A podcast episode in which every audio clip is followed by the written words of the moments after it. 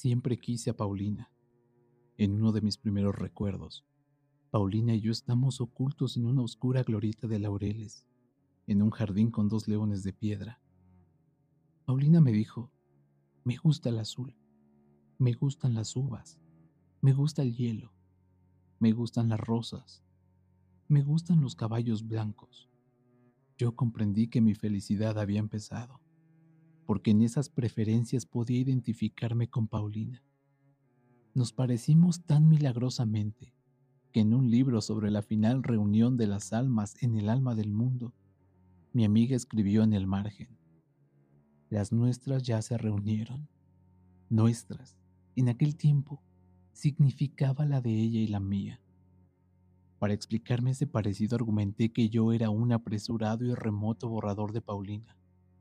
Recuerdo que noté en mi cuaderno, todo poema es un borrador de la poesía, y en cada cosa hay una prefiguración de Dios. Pensé también, en lo que me parezca Paulina estoy a salvo. Veía, y aún hoy veo, la identificación con Paulina como la mejor posibilidad de mi ser como el refugio en donde me libraría de mis defectos naturales, de la torpeza, de la negligencia, de la vanidad. La vida fue una dulce costumbre que nos llevó a esperar, como algo natural y cierto, nuestro futuro matrimonio. Los padres de Paulina, insensibles al prestigio literario prematuramente alcanzado y perdido por mí, prometieron dar el consentimiento cuando me doctorara. Muchas veces nosotros imaginábamos un ordenado porvenir, con tiempo suficiente para trabajar, para viajar y para querernos. Lo imaginábamos con tanta vividez que nos persuadíamos de que ya vivíamos juntos. Hablar de nuestro casamiento no nos inducía a tratarnos como novios. Toda la infancia la pasamos juntos y seguía habiendo entre nosotros una pudorosa amistad de niños. No me atrevía a encarar el papel de enamorado y a decirle en tono solemne, te quiero. Sin embargo, ¿cómo la quería? Con qué amor atónito y escrupuloso yo miraba su resplandeciente perfección. A Paulina le agradaba que yo recibiera amigos. Preparaba todo, atendía a los invitados y, secretamente, jugaba a ser dueña de casa. Confieso que esas reuniones no me alegraban. La que ofrecimos para que Julio Montero conociera escritores no fue una excepción. La víspera, Montero me había visitado por primera vez. Esgrimía, en la ocasión, un copioso manuscrito y el despótico derecho que la obra inédita confiere sobre el tiempo del prójimo. Un rato después de la visita yo había olvidado esa cara irusta y casi negra. En lo que se refiere al cuento que me leyó, Montero me había encarecido que le dijera con toda sinceridad si el impacto de su amargura resultaba demasiado fuerte. ¿Acaso fuera notable porque revelaba un vago propósito de imitar a escritores positivamente diversos? La idea central procedía del probable sofisma. Si una determinada melodía surge de una relación entre el violín y los movimientos del violinista, de una determinada relación entre movimiento y materia surgía el alma de cada persona. El héroe del cuento fabricaba una máquina para producir almas, una suerte de bastidor, con maderas y piolines. Después el héroe moría, velaban y enterraban el cadáver, pero él estaba secretamente vivo en el bastidor. Hacia el último párrafo, el bastidor aparecía, junto a un esteroscopio y un tripoide con una piedra de galena, en el cuarto donde había muerto una señorita. Cuando logré apartarlo de los problemas de su argumento, Montero manifestó una extraña ambición por conocer a escritores. Vuelve mañana por la tarde, le dije. Le presentaré algunos. Se describió a sí mismo como un salvaje y aceptó la invitación. Quizá movido por el agrado de verlo partir, bajé con él hasta la puerta de calle. Cuando salimos del ascensor, Montero descubrió el jardín que hay en el patio. A veces en la tenue luz de la tarde, viéndolo a través del portón de vidrio que lo separa del hall. Ese diminuto jardín sugiere la misteriosa imagen de un bosque en el fondo de un lago. De noche, proyectores de luz lila y de luz anaranjado lo convierten en un horrible paraíso de caramelo. Montero lo vio de noche. Le seré franco, me dijo, resignándose a quitar los ojos del jardín. De cuanto he visto en la casa, esto es lo más interesante. Al otro día Paulina llegó temprano. A las cinco de la tarde ya tenía todo listo para el recibo. Le mostré una estatuita china, de piedra verde, que yo había comprado esa mañana en un anticuario. Era un caballo salvaje, con las manos en el aire y la crin levantada. El vendedor me aseguró que simbolizaba la pasión. Paulina puso el caballito en un estante de la biblioteca y exclamó, es hermoso como la primera pasión de una vida. Cuando le dije que se lo regalaba, impulsivamente me echó los brazos al cuello y me besó.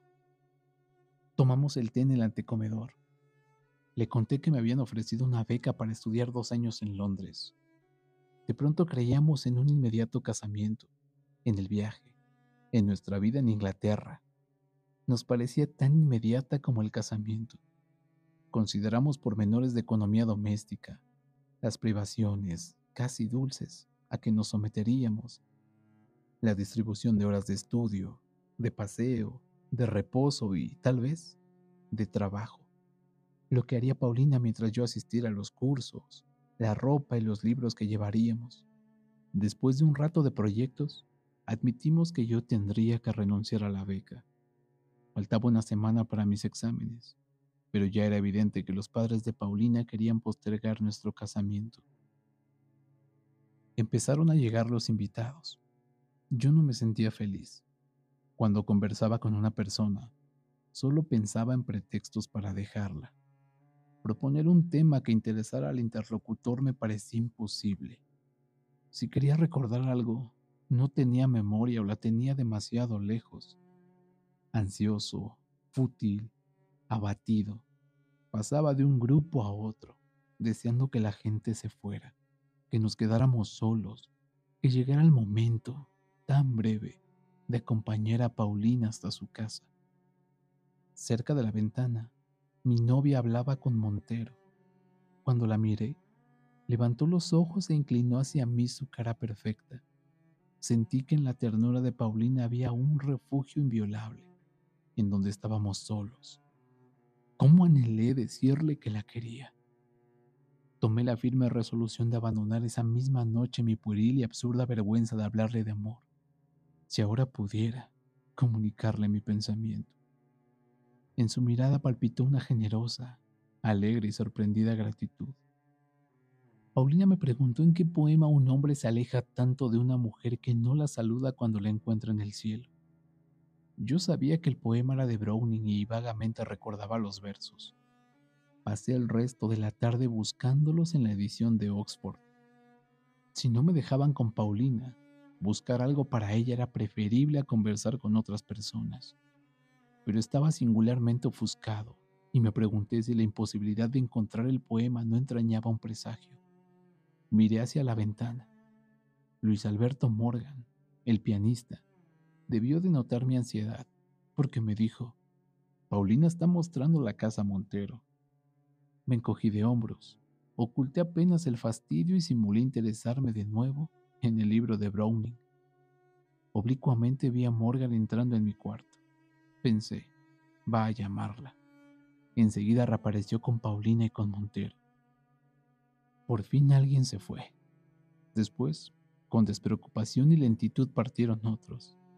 Llegó un momento en que solo quedamos Paulina, yo y Montero.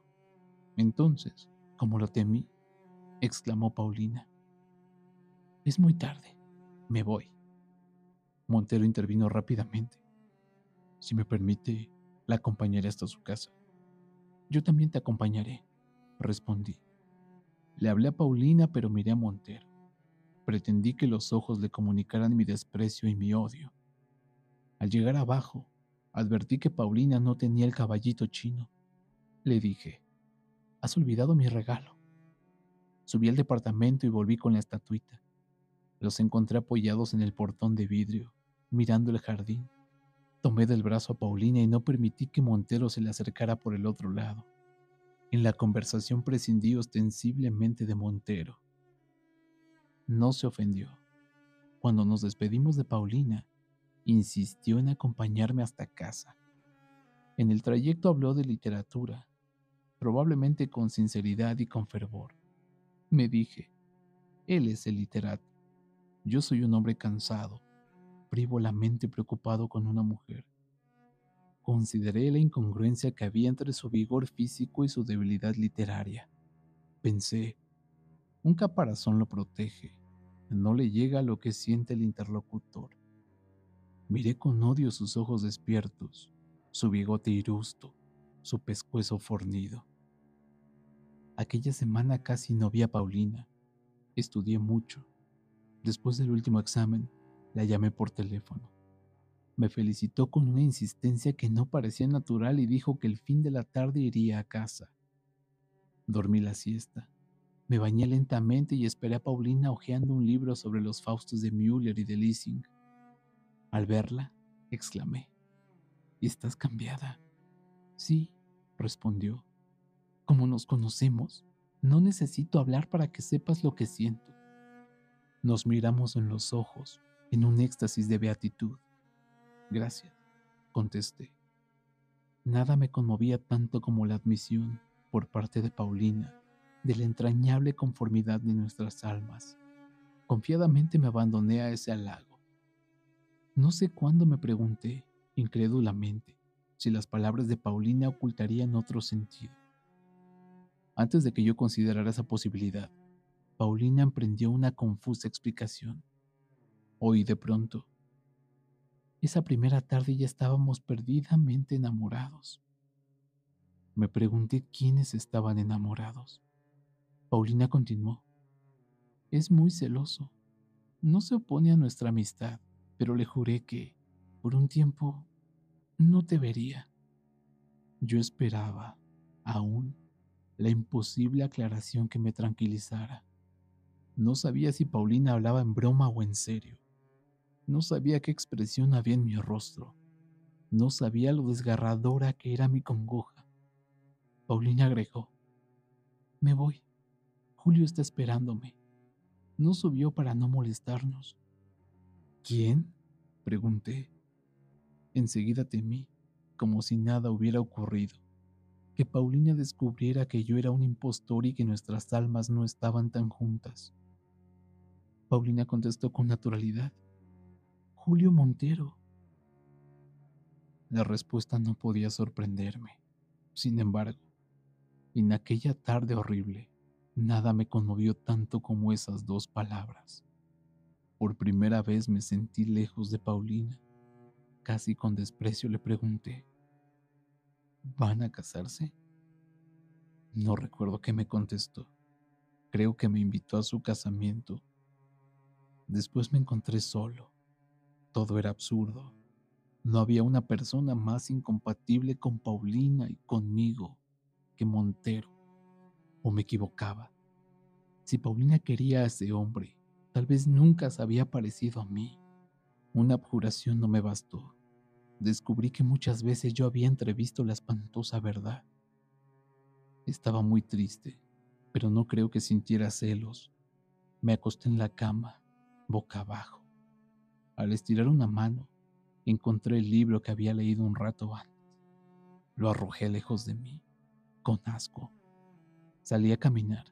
En una esquina miré una calecita me parecía imposible seguir viviendo esa tarde. Durante años la recordé, y como prefería los dolorosos momentos de la ruptura, porque los había pasado con Paulina, a la ulterior soledad, los recorría y los examinaba minuciosamente y volvía a vivirlos.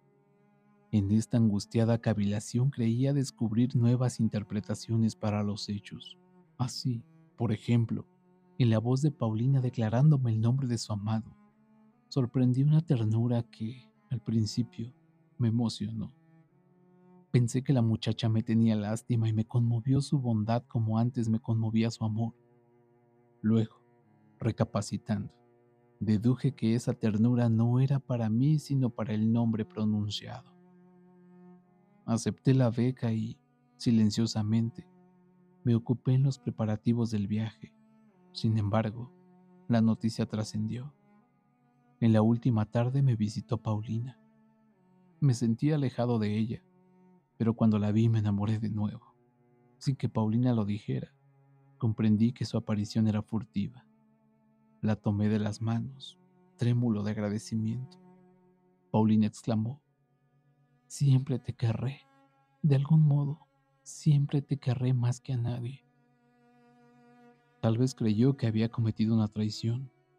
Sabía que yo no dudaba de su lealtad hacia Montero, pero como disgustada por haber pronunciado palabras que entrañaran, si no para mí, para un testigo imaginario, una intención desleal, agregó rápidamente. Es claro, lo que siento por ti no cuenta. Estoy enamorada de Julio.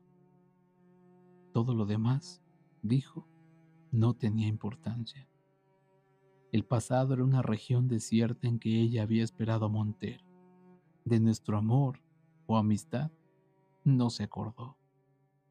Después hablamos poco. Yo estaba muy sentido y fingí tener prisa. La acompañé en el ascensor.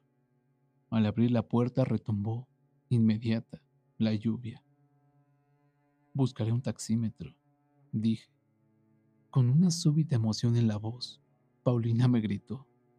Adiós, querido. Cruzó corriendo la calle y desapareció a lo lejos. Me volví, tristemente. Al levantar los ojos vi a un hombre agazapado en el jardín. El hombre se incorporó y apoyó las manos y la cara contra el portón de vidrio. Era Montero. Rayos de luz lila y de luz anaranjada se cruzaban sobre un fondo verde, con boscajes oscuros. La cara de Montero apretada contra el vidrio mojado, parecía blanquecina y deforme. Pensé en acuarios, en peces en acuarios. Luego, con frívola amargura, me dije que la cara de Montero sugería otros monstruos, los peces deformados por la presión del agua que habitan el fondo del mar. Al otro día, a la mañana, me embarqué. Durante el viaje, casi no salí del camarote Escribí y estudié mucho. Quería olvidar a Paulina.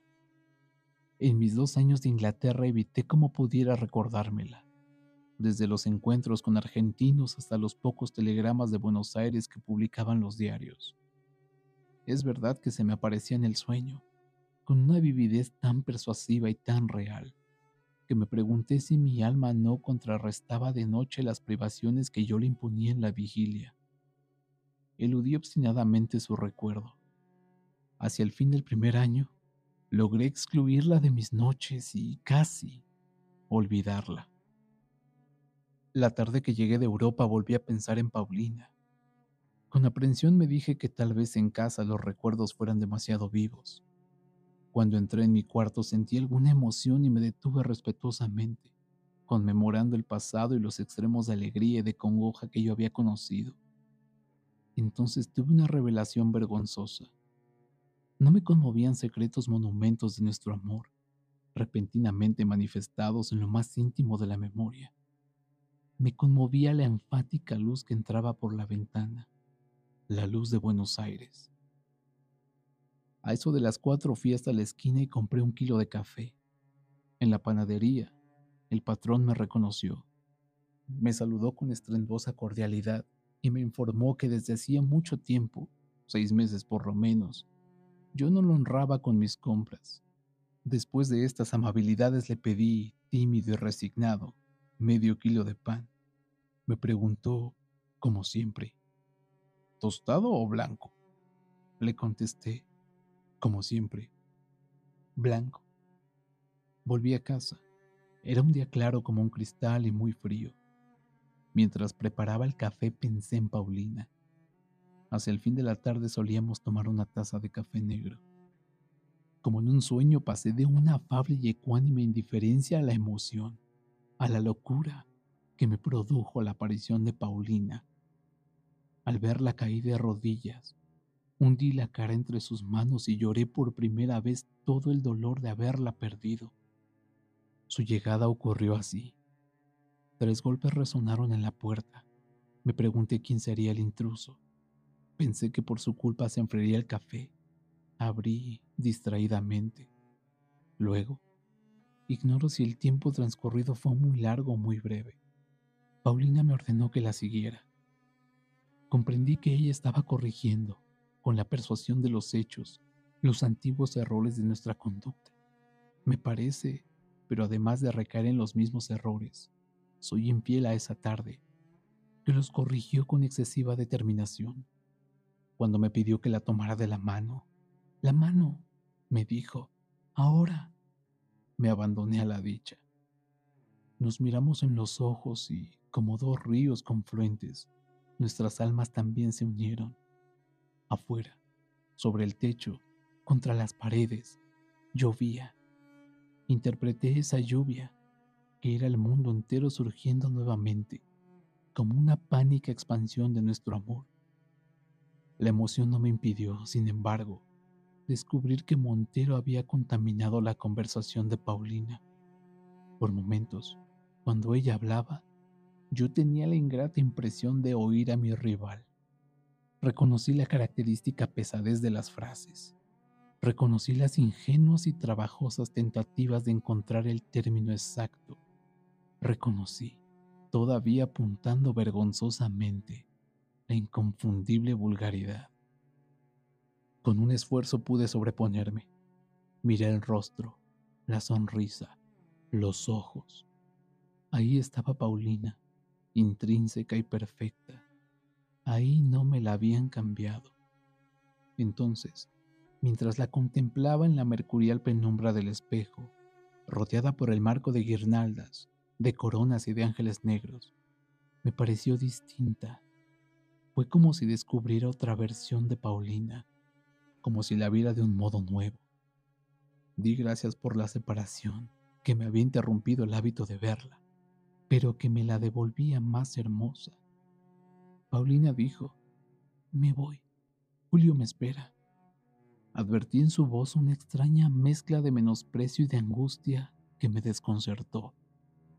Pensé melancólicamente, Paulina, en otros tiempos, no hubiera traicionado a nadie. Cuando levanté la mirada, se había ido. Tras un momento de vacilación la llamé. Volví a llamarla. Bajé a la entrada. Corrí por la calle. No la encontré. De vuelta, Sentí frío. Me dije, ha refrescado. Un simple chaparrón. La calle estaba seca. Cuando llegué a casa vi que eran las nueve. No tenía ganas de salir a comer. La posibilidad de encontrarme con algún conocido me acobardaba. Preparé un poco de café. Tomé dos o tres tazas y mordí la punta de un pan. No sabía siquiera cuándo volveríamos a vernos. Quería hablar con Paulina. Quería pedirle que me aclarara. De pronto, ingratitud me asustó. El destino me deparaba toda la dicha y yo no estaba contento. Esa tarde era la culminación de nuestras vidas. Paulina lo había comprendido así. Yo mismo lo había comprendido. Por eso casi no hablamos. Hablar, hacer preguntas hubiera sido, en cierto modo, diferenciarnos. Me parecía imposible tener que esperar hasta el día siguiente para ver a Paulina. Con premioso alivio determiné que iría esa misma noche a casa de Montero. Desistí muy pronto. Sin hablar antes con Paulina, no podía visitarlos. Resolví buscar a un amigo. Luis Alberto Morgan me parecía el más indicado, y pedirle que me contara cuanto supiera de la vida de Paulina durante mi ausencia. Luego pensé que lo mejor era acostarme y dormir. Descansado, vería todo con más comprensión. Por otra parte, no estaba dispuesto a que me hablaran frívolamente de Paulina. Al entrar en la cama tuve la impresión de entrar en un cepo. Recordé, tal vez, noches de insomnio, en que uno se queda en la cama para no reconocer que está desvelado. Apagué la luz no cavilaría más sobre la conducta de Paulina. Sabía demasiado poco para comprender la situación. Ya que no podía hacer un vacío en la mente y dejar de pensar, me refugiaría en el recuerdo de esa tarde. Seguiría queriendo el rostro de Paulina aún si encontrara en sus actos algo extraño y hostil que me alejaba de ella. El rostro era el de siempre, el puro y maravilloso que me había querido antes de la abominable aparición de Montero Me dije, hay una fidelidad en las caras que las almas quizá no comparten. ¿O todo era un engaño? Yo estaba enamorado de una ciega proyección de mis preferencias y repulsiones. Nunca había conocido a Paulina. Elegí una imagen de esa tarde. Paulina ante la oscura y tersa profundidad del espejo y procuré evocarla. Cuando la entreví, tuve una revelación instantánea. Dudaba por qué me olvidaba de Paulina. Quise consagrarme a la contemplación de su imagen la fantasía y la memoria son facultades caprichosas. Evocaba el pelo despeinado, un pliegue del vestido, la vaga penumbra circundante, pero mi amada se desvanecía. Muchas imágenes, animadas de inevitable energía, pasaban ante mis ojos cerrados. De pronto hice un descubrimiento, como en el borde oscuro de un abismo, en un ángulo del espejo, a la derecha de Paulina, apareció el caballito de piedra verde. La visión, cuando se produjo, no me extrañó. Solo después de unos minutos recordé que la estatuita no estaba en casa. Yo se la había regalado a Paulina hacía dos años. Me dije que se trataba de una superposición de recuerdos anacrónicos, el más antiguo, del caballito, el más reciente, de Paulina. La cuestión quedaba dilucidada. Yo estaba tranquilo y debía dormirme. Formulé entonces una reflexión vergonzosa y a la luz de lo que averiguaría después, patética. Si no me duermo pronto, pensé, mañana estaré demacrado y no le gustaré a Paulina. Al rato advertí que mi recuerdo de la estatuita en el espejo del dormitorio no era justificable. Nunca la puse en el dormitorio. En casa la vi únicamente en el otro cuarto en el estante o en manos de Paulina o en las mías. Aterrado, quise mirar de nuevo esos recuerdos. El espejo reapareció, rodeado de ángeles y de guirnaldas de madera, con Paulina en el centro y el caballito a la derecha. Yo no estaba seguro de que reflejara la habitación. Tal vez la reflejaba, pero de un modo vago y sumario. En cambio, el caballito se encabritaba nítidamente en el estante de la biblioteca, la biblioteca abarcaba todo el fondo y en la oscuridad lateral rondaba un nuevo personaje que no reconocí en el primer momento. Luego, con escaso interés, noté que ese personaje era yo. Vi el rostro de Paulina, lo vi entero, no por partes, como proyectado hasta mí por la extrema intensidad de su hermosura y de su tristeza. Desperté llorando. No sé desde cuándo dormía. Sé que el sueño no fue inventivo. Continuó, insensiblemente, mis imaginaciones y reprodujo con fidelidad las escenas de la tarde. Miré el reloj. Eran las cinco. Me levantaría temprano y aún a riesgo de enojar a Paulina, iría a su casa. Esta resolución no mitigó mi angustia. Me levanté a las siete y media, tomé un largo baño y me vestí despacio. Ignoraba dónde vivía Paulina. El portero me prestó la guía de teléfonos y la guía verde. Ninguna registraba la dirección de Montero. Busqué el nombre de Paulina. Tampoco figuraba. Comprobé, asimismo, que en la antigua casa de Montero vivía otra persona. Pensé preguntar la dirección a los padres de Paulina. No los veía desde hacía mucho tiempo.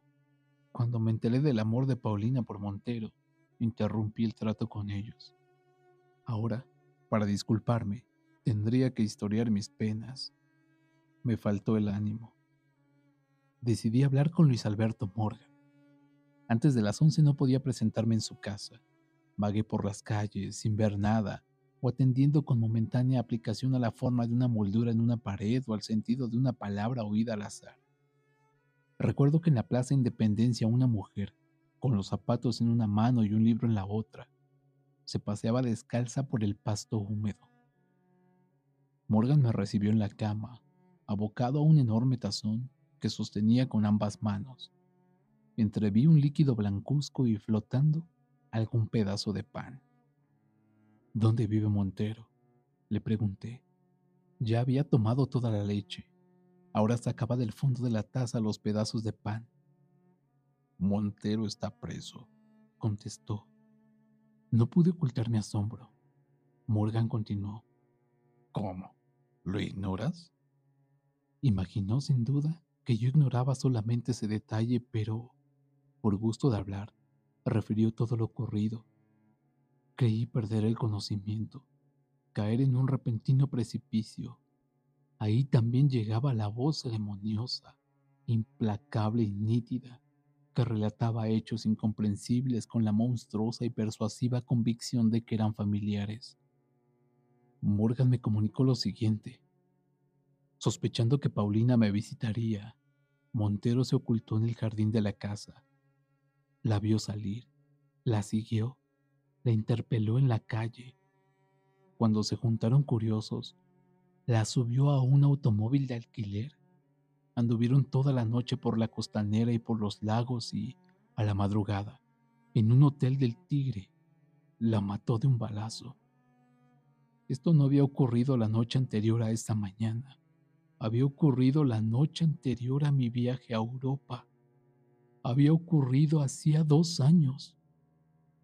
En los momentos más terribles de la vida solemos caer en una suerte de irresponsabilidad protectora y en vez de pensar en lo que nos ocurre dirigimos la atención a trivialidades.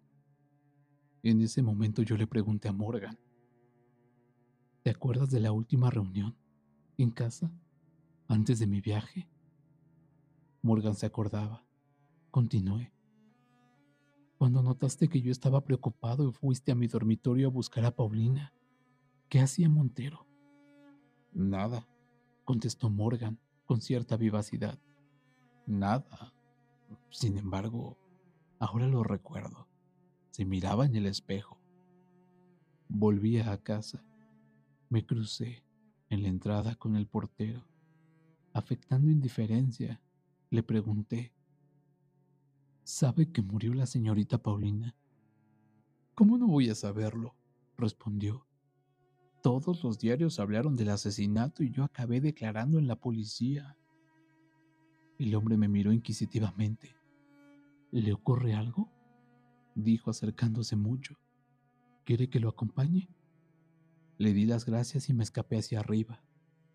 Tengo un vago recuerdo de haber forcejeado con una llave, de haber recogido unas cartas del otro lado de la puerta, de estar con los ojos cerrados, tendido boca abajo, en la cama. Después me encontré frente al espejo pensando. Lo cierto es que Paulina me visitó anoche. Murió sabiendo que el matrimonio con Montero había sido una equivocación, una equivocación atroz, y que nosotros éramos la verdad volvió desde la muerte para completar su destino, nuestro destino. Recordé una frase que Paulina escribió hace años en un libro. Nuestras almas ya se reunieron. Seguí pensando. Anoche, por fin, en el momento en que la tomé de la mano. Luego me dije, soy indigno de ella. He dudado. He sentido celos para quererme vino desde la muerte. Paulina me había perdonado. Nunca nos habíamos querido tanto. Nunca estuvimos tan cerca. Yo me debatía en esta embriaguez de amor, victoriosa y triste cuando me pregunté, mejor dicho, cuando mi cerebro, llevado por el simple hábito de proponer alternativas, se preguntó, si no habría otra explicación por la visita de anoche.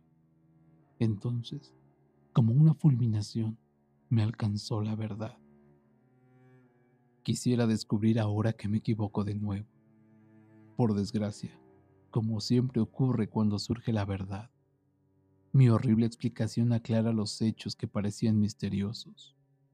Estos, por su parte, la confirman. Nuestro pobre amor no arrancó de la tumba Paulina. No hubo fantasma de Paulina. Yo abracé un monstruo fantasma de los celos de mi rival. La clave de lo ocurrido está oculta en la visita que me hizo Paulina en la víspera de mi viaje. Montero la siguió y la esperó en el jardín. La riñó toda la noche y, porque no creyó en sus explicaciones. ¿Cómo ese hombre entendería la pureza de Paulina? La mató a la madrugada. Lo imaginé en su cárcel, cavilando sobre esa visita, representándosela con la cruel obstinación de los celos. La imagen que entró en casa, la que después ocurrió allí, una proyección de la horrenda fantasía de Montero. No la descubrí entonces, porque estaba tan conmovido y tan feliz que solo tenía voluntad para obedecer a Paulina. Sin embargo, los indicios no faltaron. Por ejemplo, la lluvia.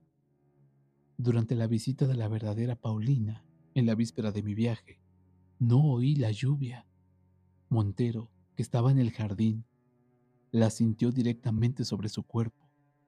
Al imaginarnos, creyó que la habíamos oído. Por eso anoche oí llover. Después me encontré con que la calle estaba seca. Otro indicio es la estatuita.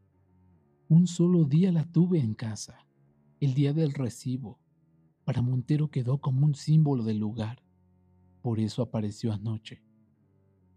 No me reconocí en el espejo, porque Montero no me imaginó claramente. Tampoco imaginó con precisión el dormitorio. Ni siquiera conoció a Paulina. La imagen proyectada por Montero se condujo de un modo que no es propio de Paulina. Además, hablaba como él. Urdir esa fantasía es el tormento de Montero.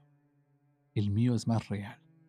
Es la convicción de que Paulina no volvió porque estuviera desengañada de su amor. Es la convicción de que nunca fui su amor.